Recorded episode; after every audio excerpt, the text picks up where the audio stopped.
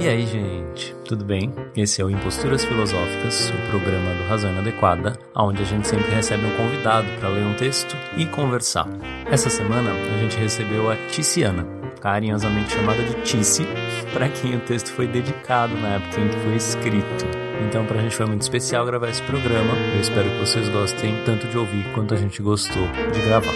Eu gostaria de lembrar que todo o conteúdo que a gente produz, seja texto, curso, grupo de estudos ou mesmo esse podcast, é financiado por pessoas como você. Se você gosta desse programa, se você gosta do nosso conteúdo, por favor considere fazer uma assinatura. A partir de 10 reais você vai ter um montão de benefícios. É só entrar lá no nosso site e ir em assine, certo? Então vamos ouvir? Quem quiser ouvir e ler ao mesmo tempo, eu coloquei como sempre o link na postagem.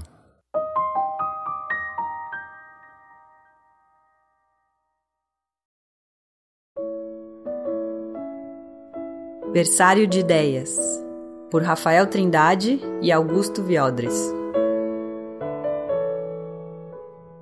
Mamãe, como nascem as ideias? Pergunta inadequada. Quando Sócrates andava pelas ruas de Atenas, fazendo perguntas para seus concidadãos, ele se justificava dizendo que era um parteiro de ideias, tal como sua mãe exerceu a mesma atividade antes dele.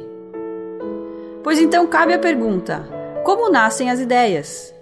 Por que a mortalidade de ideias é tão alta hoje? Como fazer o devido pré-natal e cuidar para que elas não morram antes de atingir a vida madura? Como se torna a ideia na vida adulta? Se, tal como Deleuze disse, todo conceito nasce para responder a uma pergunta, a resposta para nossas perguntas está exemplificada no próprio ato de responder. Ora, precisamos de um conceito para dar conta destas questões. Precisamos de um berçário de ideias.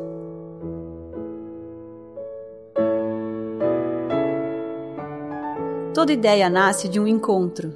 A mente é paralela ao corpo, ou seja, o ato de pensar está diretamente relacionado com o ato de viver, ser, agir e estar. Um corpo doente terá ideias doentes, um corpo sadio terá ideias sadias. O pessimismo de Schopenhauer nasce de seu encontro com o fim das guerras napoleônicas. A ideia de pulsão de morte nasce do encontro de Freud com seu câncer. A ideia de eterno retorno nasce do encontro de Nietzsche com as montanhas de Cismaria. As ideias de Antiédipo nascem do encontro de Deleuze e Guattari no pós-maio de 68. Toda ideia nasce do encontro, e algumas delas crescem e se desenvolvem em conceitos. Sendo assim, se o trabalho do filósofo é criar conceitos, a prática do filósofo é realizar encontros, vivências, para desenvolver e cuidar de ideias.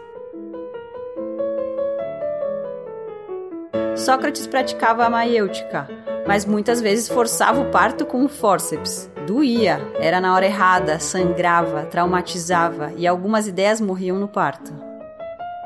Nós queremos um parto humanizado de ideias. Natural, se possível, uma doula ou duas, numa banheira, água morna, enfim, tudo a seu tempo.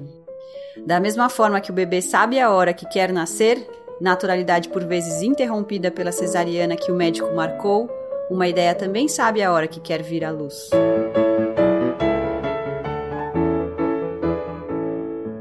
Somos filósofos.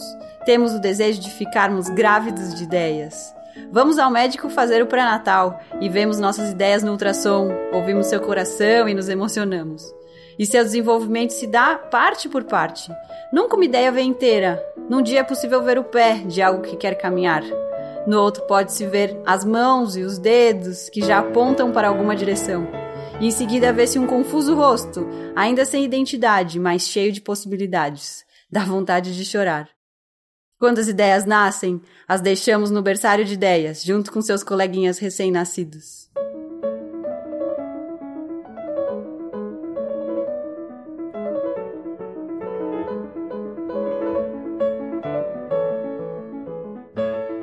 Bebês humanos são os mamíferos mais dependentes na hora que nascem, necessitando de cuidado integral, reconhecemos que as ideias também precisam de toda a nossa atenção. Limpamos seus pleonasmos, aparamos suas onomatopeias, perfumamos suas metáforas, abotoamos suas metonímias e amamentamos suas ironias. Toda ideia precisa de cuidado até atingir sua maioridade e viver por conta própria. Provavelmente com outras ideias com que fez amizade enquanto crescia e que juntos se compõem e dialogam. Cuidamos de nossas ideias com amor e carinho como se fossem uma parte de nós, mas não são. Elas brotam apesar de nossa vontade. E nós, como filósofos em um berçário de ideias, apenas nos responsabilizamos deste bonito trabalho. Com carinho e dedicação as alimentamos, as deixamos confortáveis para crescerem e seguirem seu rumo. No futuro, quem sabe, elas podem se tornar um conceito, uma fantasia, um projeto, um delírio ou um simples haikai. Mas de uma coisa temos certeza: não abandonamos ideias na lixeira. Muito pelo contrário, adotamos ideias dos outros e cuidamos das ideias de nossos amigos até no fim de semana. Admitimos até que por vezes mimamos demais as ideias, elas ficam gordinhas e rechonchudas. Então, um belo dia, chega a hora da despedida. Um livro não é escrito para ficar fechado na estante. O mesmo vale para os conceitos que se desenvolvem das ideias que criamos com tanto amor e carinho. É nosso, esteve em nosso corpo por meses.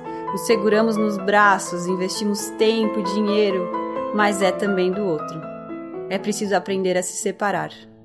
Cuidamos de uma ideia para dá-la quando mais amadurecida ao mundo.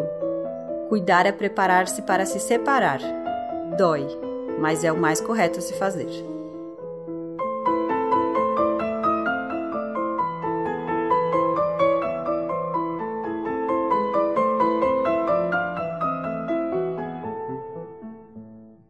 Levar a potência de uma criação conceitual ao máximo é a função do berçário de ideias. Olhar, trocar sua fralda, amamentá-la. É dessa forma que uma ideia cresce em conceito e nos ultrapassa. É sempre um orgulho ver um conceito andar com as suas próprias pernas. Não queremos que ideias morram ou cresçam fracas e desnutridas. Temos horror ao pensamento fraco e desnutrido. O berçário de ideias é nossa resposta para a alta taxa de mortalidade de ideias hoje. Em nossa página, resultado de uma ideia amadurecida e carinhosamente cuidada, você encontrará várias delas correndo pelos textos e brincando por aí, tão risonhas, cheias de energia. É uma alegria enorme. Muitas outras páginas são outros universos onde isso acontece. Intercâmbios são possíveis, por que não? A internet é este grande Big Bang em expansão onde todos se situam. E nós somos apenas um pequeno sistema solar, dentro de uma galáxia de conceitos que cria e cuida de ideias. É uma honra enorme e um indescritível prazer.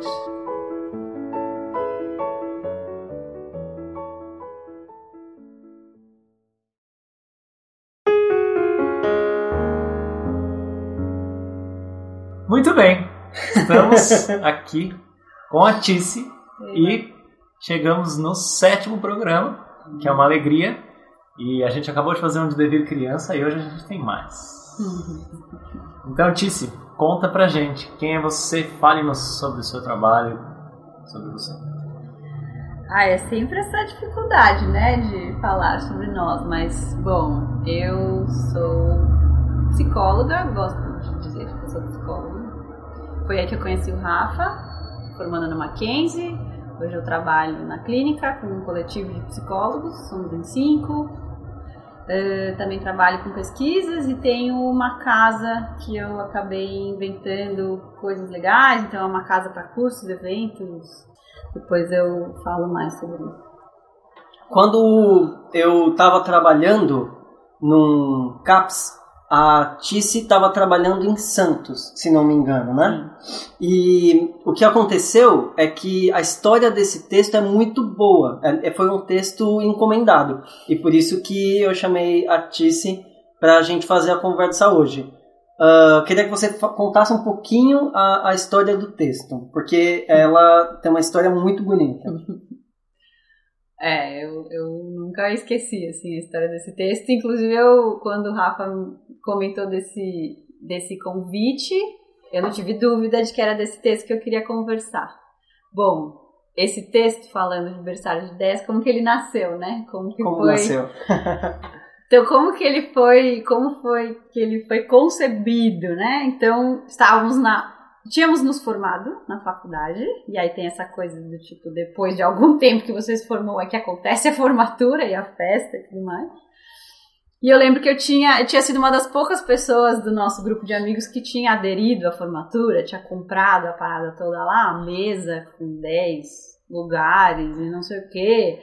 Que eu tinha, achava que eu falei, não, agora eu sinto que eu me formei, vou dar esta, este marco padrão para minha família e tudo mais, vamos fazer tudo o que tá na cartilha, e minha família no final falou, tipo, a gente não tá sucedido, na real, a gente não quer isso. aí eu falei, porra, galera, beleza. Mas na verdade foi incrível, porque aí eu chamei todos os meus amigos, aí a minha mesa foi composta de amigos. E muitos que eu tava, que a gente estava se formando juntos, que não tinham, ah, não tinha muita grana para aderir, já também tinha todas as críticas em relação a isso. Então, era essa mesa de amigos, mas eu falei, tá, galera, mas eu não quero, não vou, tipo, dar isso assim também, né? Não tá tão fácil. Não é assim fácil, né? Tipo, vamos aí, vamos criar relações monetárias nessa porra. Não, na verdade não, mas eu queria alguma coisa em troca. Falei, mas o que seja, o que for. É, o, que, o que vocês. Ai, travei. Como vocês quiserem pagar isso, né? Da melhor forma que vocês possam, com o que vocês quiserem. Então eu recebi uma poesia Uhum. de um amigo, eh, de outro amigo acho que eu recebi uma, uma planta, um negocinho. E do Augusto e do Rafa eu recebi um texto. É, eles criaram um texto. E aí eu lembro até hoje, como se fosse ontem, a gente estava no meu apartamento e aí eles falaram: nasceu o texto. A gente quer levar na sua casa para te mostrar. E aí a gente fazia muito isso, né? Ia lá no meu AP, ficava tomando um vinho, trocando uma ideia e tal. E aí eles me deram o texto para eu ler. Uhum. E eu chorei muito no texto, porque era muito lindo. Se você aí chorou ouvindo o texto, não, fique se não se sinta mal por isso. A gente chorou problema. gravando mil vezes. Pois é. Cara. E o, o- pra nós foi muito legal também, porque o, o blog fala muito sobre conceitos dos outros. Uhum. E o Deleuze fala que o filósofo, ele cria conceitos. Então, ah, quando a gente teve a chance de sentar e criar alguma coisa, e falar alguma coisa diferente, inventar alguma coisa, pra gente foi um prazer muito grande. Porque a- a- é como se a gente tivesse o tempo todo meio que se escondendo atrás de certos filósofos. Quando a gente tem a chance de falar da nossa própria cabeça, do, de inventar alguma coisa da nossa própria cabeça, ah, a sensação é muito diferente. É. A sensação é de que a gente se, se coloca por inteiro na, na, naquilo que a gente está fazendo. E, o, e o, o blog tem alguns conceitos que são nossos, que a gente tenta operacionalizar, e tem muitos conceitos dos Uhum. outros. E aí, quan- quando a gente fez o texto, você estava trabalhando com a questão da, de mortalidade infantil em Exatamente, Santos, né? Exatamente. Eu trabalhava na, na prefeitura num projeto que era para exatamente reduzir a mortalidade infantil. E eu lembro que eu, né, voltava de Santos, eu ficava durante a semana lá e voltava nos finais de semana, sexta-feira a gente às vezes se encontrava e eu, Uhum. tipo, tava, meu Deus, desesperada, o que que a gente vai fazer?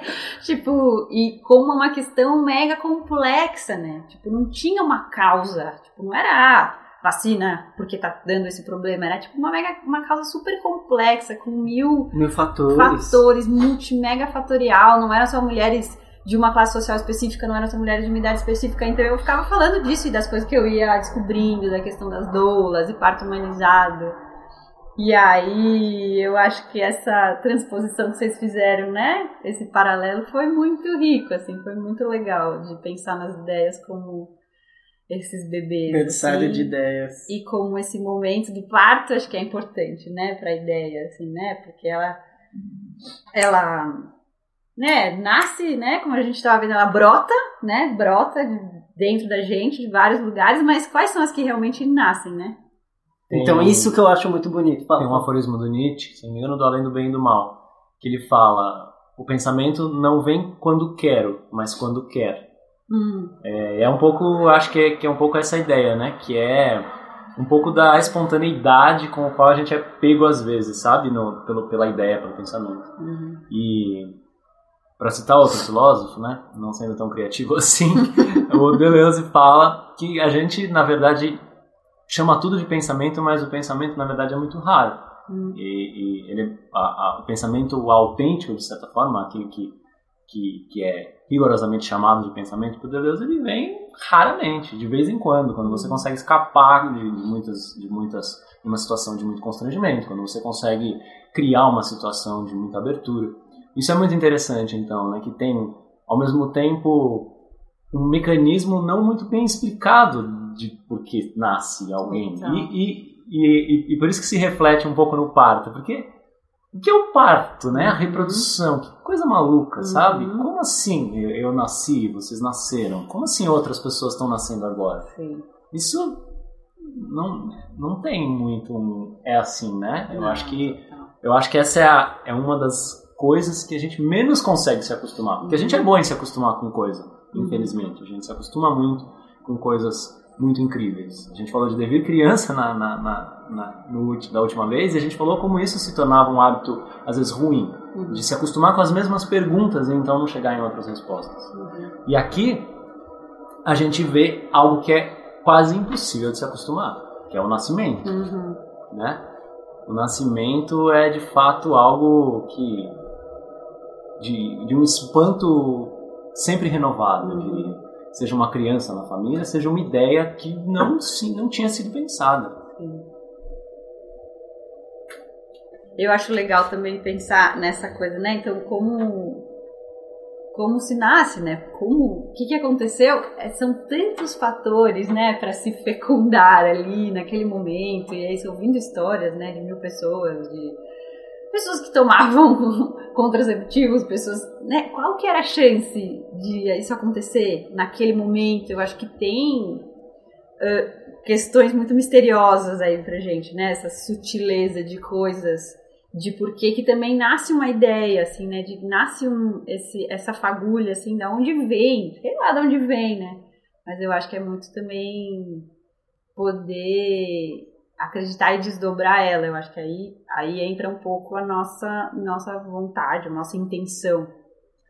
Talvez tenha sido um pouco essa a intenção do, do texto de criar essa cisão entre uma ideia que é retirada à força ou colocada à uhum. força e uma ideia que brota de uma certa espontaneidade que a gente não, não deveria se acostumar, deveria é, é, olhar com mais cuidado e, e e ver o quanto de, de, de, impressionante né, tem, tem nisso, o quanto isso é espantoso. Uhum. Algo pensa em nós, algo passa por nós, algo cresce em nós, né? Uhum. Eu sou homem, eu nunca vou ficar grávida, mas eu imagino a sensação maluca de, meu Deus, tem, tem uma vida crescendo dentro de mim. E aí, eu e o Augusto, eu lembro da gente conversando e falando, bom, como a gente nunca vai ficar grávida, a gente não, não vai ter como a gente falar dessa sensação exatamente, né? Uma sensação biológica, né? Mas, mas, mas como transpor isso? Como essa sensação é possível em algum outro uhum. campo, de alguma outra maneira? Uhum. E aí a, a, a, brincadeira com o berçário de ideias.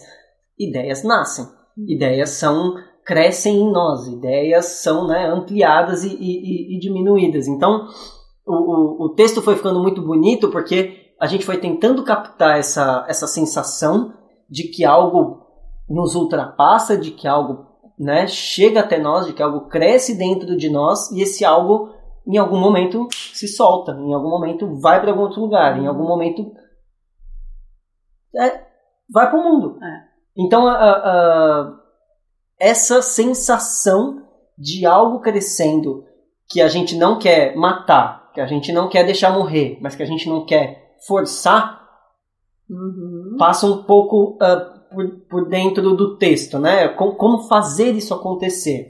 Ah, então tá, precisamos de um conceito, um berçário de ideias. E, e, e eu lembro quando a gente terminou o texto que eu fiquei com a sensação de puta merda, o razão inadequado é um berçário de ideias, é, sabe? Eu fiquei muito feliz com essa sensação de, uhum. de paternidade, de caramba, tá ali, sabe? A, as ideias estão correndo ali, as ideias estão brincando ali, e a gente pode fazer esse trabalho de então tá, essa ideia aqui, ó, ela tá, ela é boa nisso, vamos levar ela para esse uhum. lugar, vamos fazer ela crescer, né? Uhum. Ou então essa ideia é ruim nisso, tira ela daqui, põe ela ali, né? Deixa, deixa essa ideia brincar com essa ideia, vamos ver o que que acontece é, aqui. E aí esse berçário de ideias passa a ser um, um, caldeirão de coisa acontecendo e a gente empolgado vendo isso, uhum. sabe? Sem querer controlar tanto, uhum. sem querer impor, mas sem deixar que, mor que morra, né? Uhum. Eu acho legal isso é, me fez pensar nesse tempo de maturação das coisas, que acho que é uma coisa cada vez mais rara, assim, no momento que tudo é muito imediato e tudo é pra já e tudo tem que nascer, tem que nascer, tem que tirar. E essa coisa, acho que da cesariana é muito forte, assim, né? Tipo, você marcar um dia para tirar uma ideia de você, assim, né? Imagino que às vezes tem que acontecer até é, né? no blog. Cesariana né? mais plástica, né? Tipo é. isso, é tipo, passa-se pelo processo como se ele não houvesse existido, uhum. né? Apaga-se o vestígio do processo. Mas eu acho que essa coisa de quando a gente pode dar o tempo para as coisas é uma experiência diferente, né? De, de ver uma coisa crescer, se transformar. É, eu, eu, tive um pouco, eu também nunca tive bebês, assim, não tenho a experiência de, da gravidez, mas foi engraçado que eu pensei um pouco isso num processo que eu fiz com uma casa, assim, que eu aluguei uma uhum. casa fiz uma reforma na casa. E que a gente pensou todos os os espaços e as possibilidades daqueles espaços e as coisas.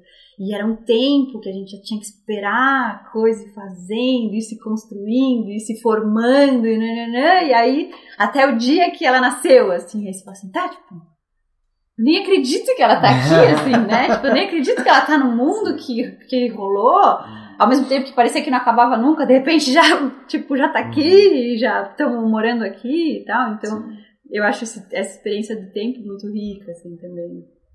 E muito rara, ultimamente, é verdade, eu concordo. Tem uma outra coisa que, já que eu tô sendo a pessoa que cita coisas, tem esse texto, ele desvia um pouco da questão política logo de cara, né? Pra, e um pouco para a questão mais ética mesmo e tal, da, da, até que a gente colocaria na nossa denominação de ética da doçura, um pouco mais, hum. mais fresco, assim, né? Um, mas existe essa questão uh, das, como você falou, você trouxe o exemplo da cesárea, teria o exemplo do aborto, são questões que tomam uma, uma grandeza política que esse texto não pretende dar conta. Uhum. Mas que eu queria, talvez, dizer, acrescentar uma coisa. E, e aí eu vou chegar na citação. Tem uma passagem no Zaratustra, famosíssima, famosérrima, onde uh, basicamente se diz os frutos de Zaratustra estão maduros, mas Zaratustra não está maduro para os seus frutos. Hum. Isso, é, isso é muito enigmático, porque muitas vezes o pensamento vem, a ideia vem, mas nós não estamos prontos para hum. dar conta dela. Vocês são psicólogos, devem perceber isso muito na clínica, né? Mas, para além disso, isso acontece com todo mundo em todos os lugares, e, e isso leva a gente um pouquinho para o lado político, apesar de eu não querer, acho que me estender nesse, nesse âmbito, eu acho que estaria questões maiores do que a gente consegue dar conta aqui. Uhum de certa forma, existe esse, essa, essa, essa, teo, essa, essa preocupação de eu tenho que estar maduro para poder dar conta desse fruto, uhum. sabe? Eu não posso querer ter algo que eu não vou dar conta, uhum. né? Essa é uma preocupação que eu consideraria legítima. Acho extremamente válido. Uh, o Zaratustra fala não estar maduro para os frutos e o Nietzsche fala no, no Crepúsculo dos Ídolos poucas pessoas têm coragem para aquilo que sabem. Hum. Então eu imagino as ideias crescendo dentro de nós, e eu, eu, eu, eu ia adorar levar um pouco para esse lado, não no sentido de uma ideia pura de outro mundo, mas uma ideia como a, a possibilidade de fazer alguma coisa de um jeito diferente. Uhum. Né? Uh, uh, eu lembro que falam muito da filosofia como tem aquela crítica muito comum de que uma ideia uh, não presta para nada, né? O filósofo só fica lá sentado uhum. na cadeira e ele, ele, ele fica naquela pose lá do, do, do pensador, né? Com o queixo apoiado.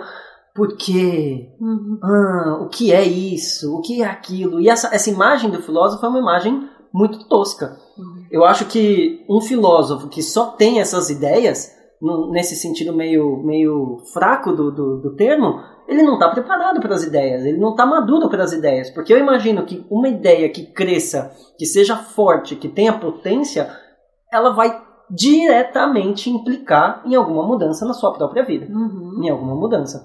Então, o, o, a maneira como a gente costuma pensar a ideia é do, do, a maneira platônica um mundo das ideias. Uhum. E esse mundo é impuro, esse mundo não está diretamente relacionado com esse mundo das ideias.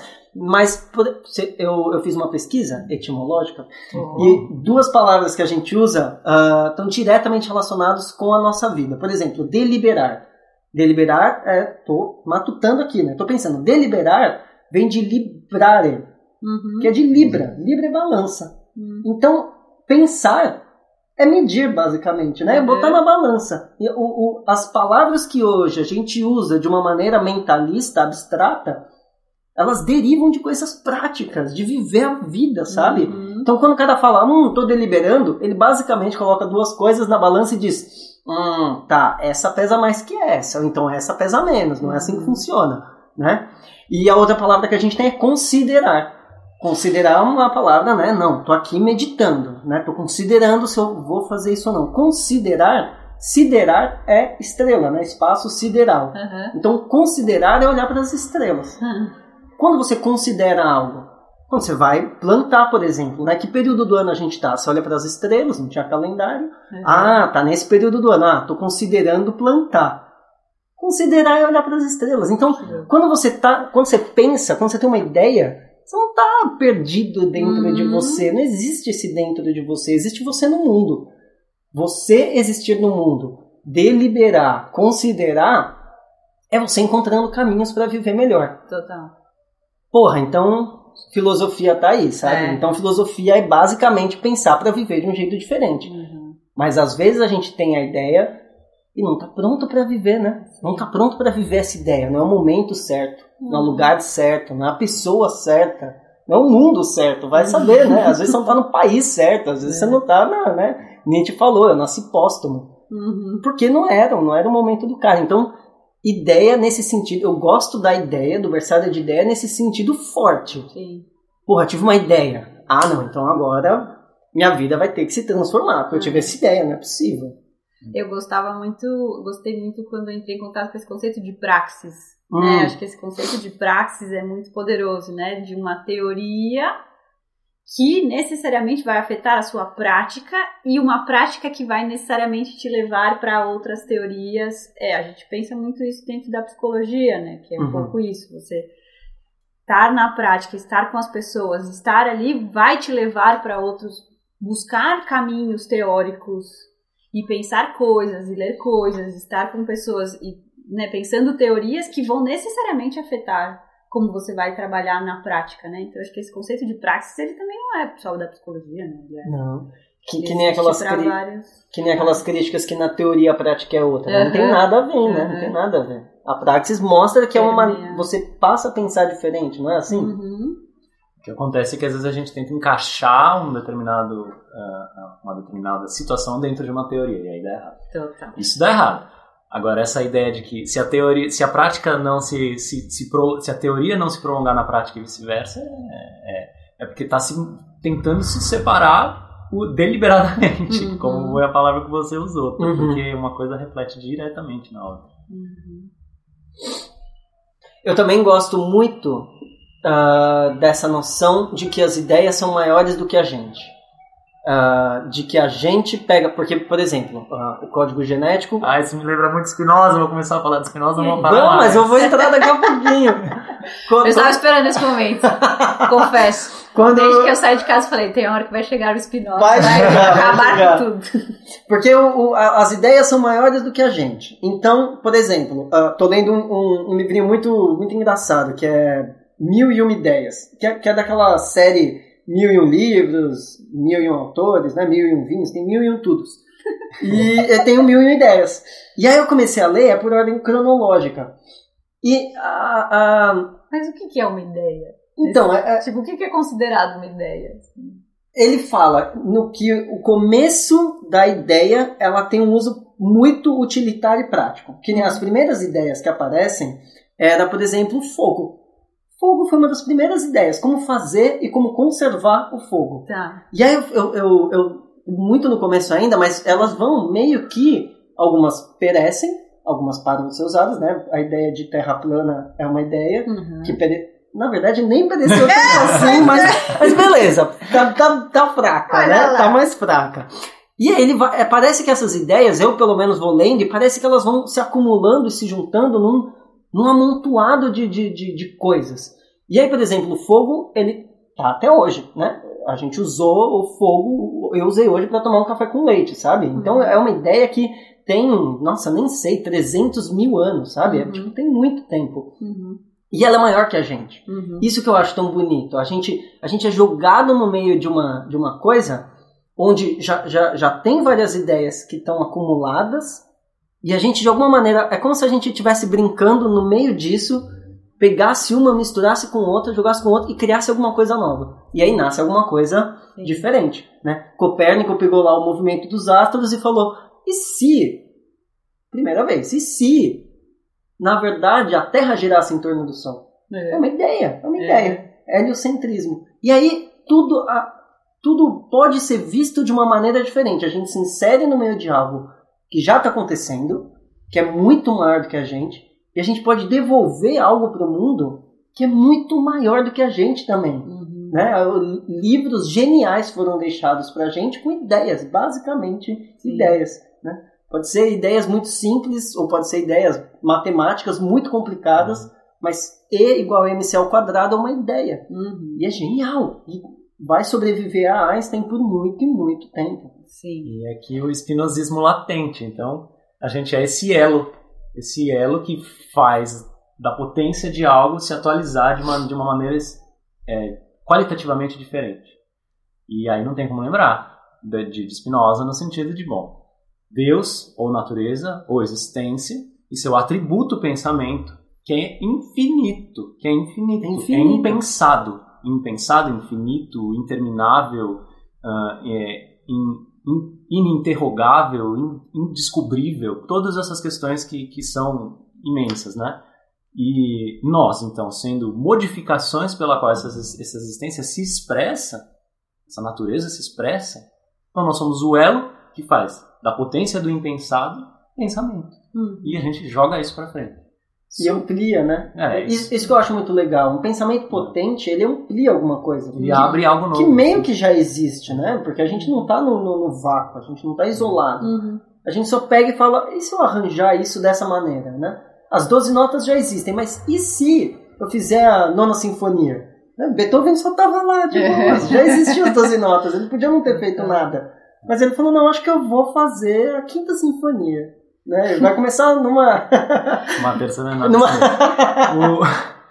o, o, essa ideia de elo, para concluir, é, é o resgate que a gente faz da palavra religião. É o único resgate uhum. pertinente da ideia de ligar algo uhum. como expressão. E aí toda expressão é válida. Uhum.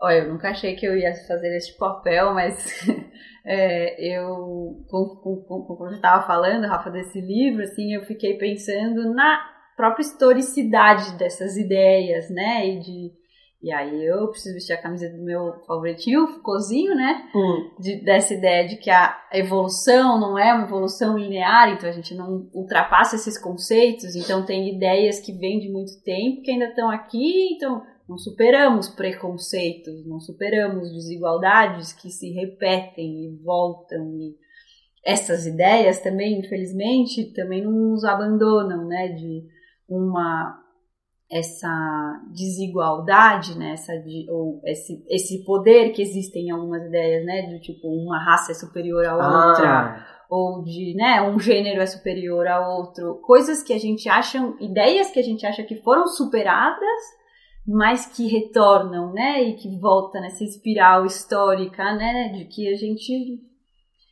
infelizmente tem ideias que não morrem, né? Mas elas são super poderosas, né? E, e, existem pessoas, né? E, e, discursos que se colam a elas e elas continuam existindo, né? Infelizmente, né? Essa, eu, eu tinha anotado isso como uma, uma pauta, eu tinha colocado simplesmente ideias tortas. É. Ideias tortas, porque quando, retomando o Spinoza bem rapidinho, ele fala, não existe o que há de verdadeiro numa ideia falsa não é falso. Hum. No sentido, o exemplo que ele usa é muito bom. Eternamente vai parecer que o Sol está girando em torno da Terra. Uhum. Mas só parece. Uhum. A gente já sabe que, na verdade, a Terra gira em torno do Sol. Então, quando eu penso ideias tortas, eu penso no sentido de ideias fracas, né? Ideias. Essa, essa, a sua consideração foi muito boa. Uh, uma raça ser superior a outra. Uhum. Né? Ao nazista vai sempre parecer que uma raça é superior a outra. Ele vai olhar e ele vai ver isso. Sim. Mas é uma ideia fraca, uma ideia torta, uma ideia impotente. É uma ideia que, no meio de muita coisa acontecendo, ela impede uma vida muito mais interessante. Uhum. Então, essas, eu, eu, fico pensando na, na, na consideração da ideia como um modo de vida. Eu fico pensando que a ideia e a vida, elas não estão em lados opostos que nem Platão pensava, elas estão do mesmo lado. Uhum. Porra, se tá do mesmo lado, o cara para ter uma ideia dessa tem alguma coisa errada acontecendo, sabe? É. O que, que, que tá acontecendo com, Uhum. uma pessoa que tem uma ideia dessa? O que, que tá acontecendo com uma pessoa Total. que acha que certos modos de vida não deveriam existir, né? Certas existências deveriam ser violentamente suprimidas. Pra mim, isso só pode estar no campo de uma ideia muito torta. O que há de verdadeiro nela é o que há de verdadeiro naquele modo de vida impotente. Uhum. Mas, porra, é muito pequeno. É Uhum. muito pequeno. Ah, Tem que dar pra gente fazer mais, tem que dar pra gente fazer de um jeito diferente, sabe? Né, Infelizmente isso acontece, ah, ah, vai acontecer ah, continuamente na nossa história, porque eu acho que continuamente a gente vai estar mudando. Uhum. E continuamente essas mudanças vão nos colocar em situações melhores ou piores. Uhum. né?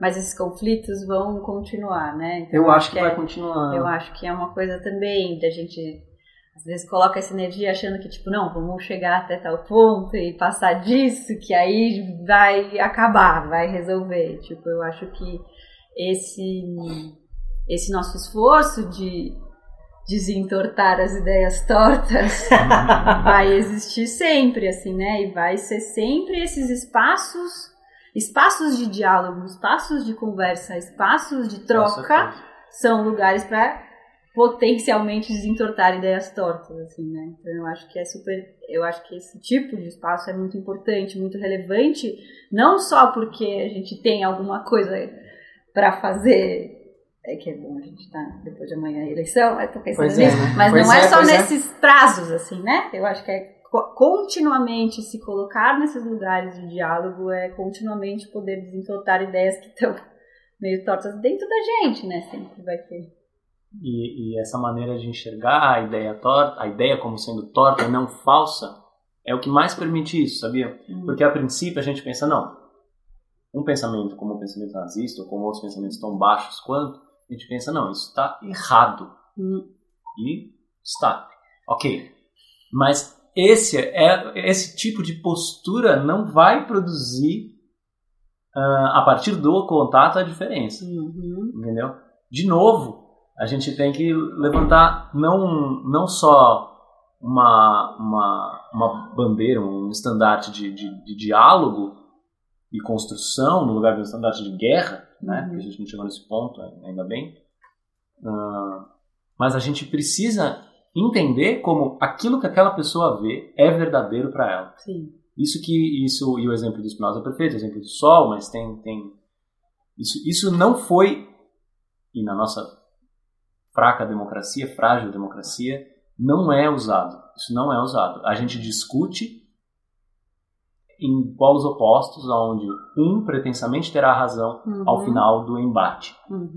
Quando o que a gente, na verdade, deveria fazer é ah, tentar chegar num ponto não de um senso comum, onde cada um abre mão do que tinha de início, Sim. mas aonde cada um ali descobriu qual o problema daquilo que via, Uhum. ouviu talvez um, um lado daquilo que via que não tinha visto. Uhum. Então, e isso vai fazer, vai colocar de certa forma uma ideia que estava paralisada ou cristalizada numa imagem, né, que é o que aí vem sendo usando os termos ma- mais espinosistas mesmo, né, que não ultrapassavam o conhecimento imaginativo.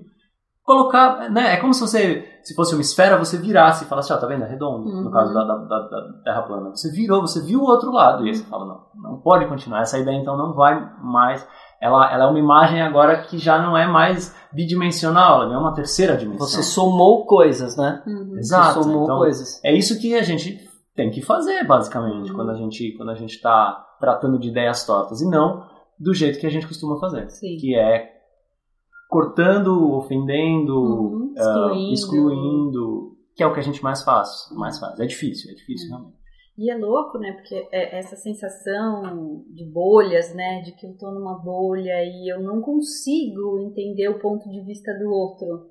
Enquanto eu não, enquanto eu não fizer esse exercício de tipo, tá, o que que você tá olhando, né? Tipo, eu tô olhando desse lado, o que que você tá olhando, assim, né?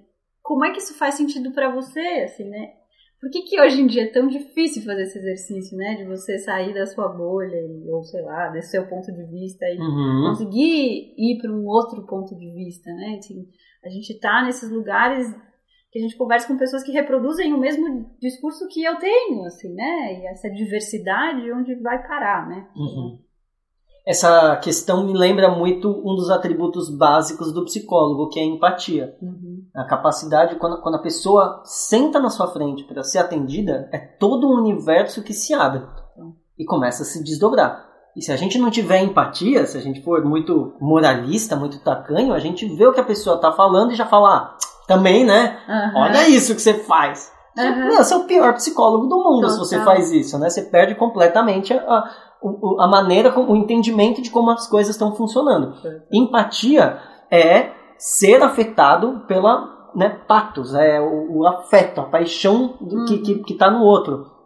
E aí eu, eu, eu lembro de um meme que eu, que eu, que eu vi que era, que era pessoas burras discutem o, o pessoas, né? A vida do outro, né? O fuxiqueiro. Pessoas inteligentes discutem ideias. E eu fiquei tipo, não, cara, não é nenhum nem outro, sabe? Se você para pra pensar que a ideia não é nada mais do que um sintoma, Uhum. e um berçário de ideias é esse caldeirão da nossa vida, que certos sintomas vão crescendo e vão brotando de acordo com a maneira que a gente vive. Então, o que nos falta não é um nível filosófico, o que não falta não é uma revista caras de, de- das últimas né, fofocas da semana. O que nos falta é empatia. O que nos falta é a capacidade de entender a maneira que levou essa pessoa a viver assim Uhum. a viver Acreditar assim, a acreditar nessas coisas, a, a, a fazer essas coisas, né? E a- aí eu acho que a gente entra num, num campo bem mais interessante, Uhum. né? Porque certas ideias crescem, certas ideias morrem, certas ideias contortas. Essa postura armada com a qual a gente entra nas, nas relações, essa Uhum. postura desconfiada, isso, isso veta esse- essa relação Veta. aberta, veta a relação empática, porque se, se eu já estou desconfiando do que você está me dizendo, como é que eu vou conseguir olhar pelos seus olhos, né, para poder Uhum. tentar enxergar aquilo que você está me dizendo? É bem, é bem problemático. E tem um tanto de audácia, assim, um tanto de prepotência achar que os inteligentes discutem as ideias. É, é um, o Safata ele fala que é uma puerilidade iluminista. Achar que o meu pensamento vai te convencer, né? É. só eu te, nossa, é só eu te dizer os argumentos com calma, com cuidado, elencando ponto por ponto. E e aí ele fala, não vai acontecer, não tá nesse campo. A pessoa vive uma vida radicalmente diferente. Uhum. Então, para pensar diferente, não vai ter jeito, você vai ter que viver diferente. Né? A gente volta para o Spinoza, nosso queridinho. Uhum. A ordem e conexão das ideias é igual à ordem e conexão das coisas. Uhum. Você muda o modo de vida, você vai para uma outra cidade, você começa Uhum. a ficar com uma outra pessoa, você começa a trabalhar num outro emprego, você vai mudar. Você vai Tem mudar. pensar. Não tem jeito, cara, você vai mudar Uhum. ideias. Ideias estão tão, né, subordinadas, então, à vida, né? É tipo isso. El- Elas estão elas estão implicadas né, na, Uhum. na coisa Eu, eu acontecendo. achei irado esse, esse termo de como se, ideias como sintomas, né? Porque aí é sempre isso, assim, a, gente tem essa, essa- a gente tem essa leitura, né? De que o sintoma ele vem de algum lugar, ele diz algo, né? Quando a gente não consegue dizer, né? Quando a, a boca cala, o corpo fala, sintomas no corpo, sintomas, né? Então, mas tem alguma coisa que está sendo dita aí. Numa ideia tem algo que está sendo dito, né? Tem algo que está sendo expressado de algum outro lugar, né? Não achei legal, incorporei essa. Ó, uma ideia que cresceu aí. Peguei essa agora. Essa tá. Ah, Sua barriga de agora aluguel. Vamos ver agora. Com seis meses, cinco meses, nove meses. Cada ideia tem um tempo pra.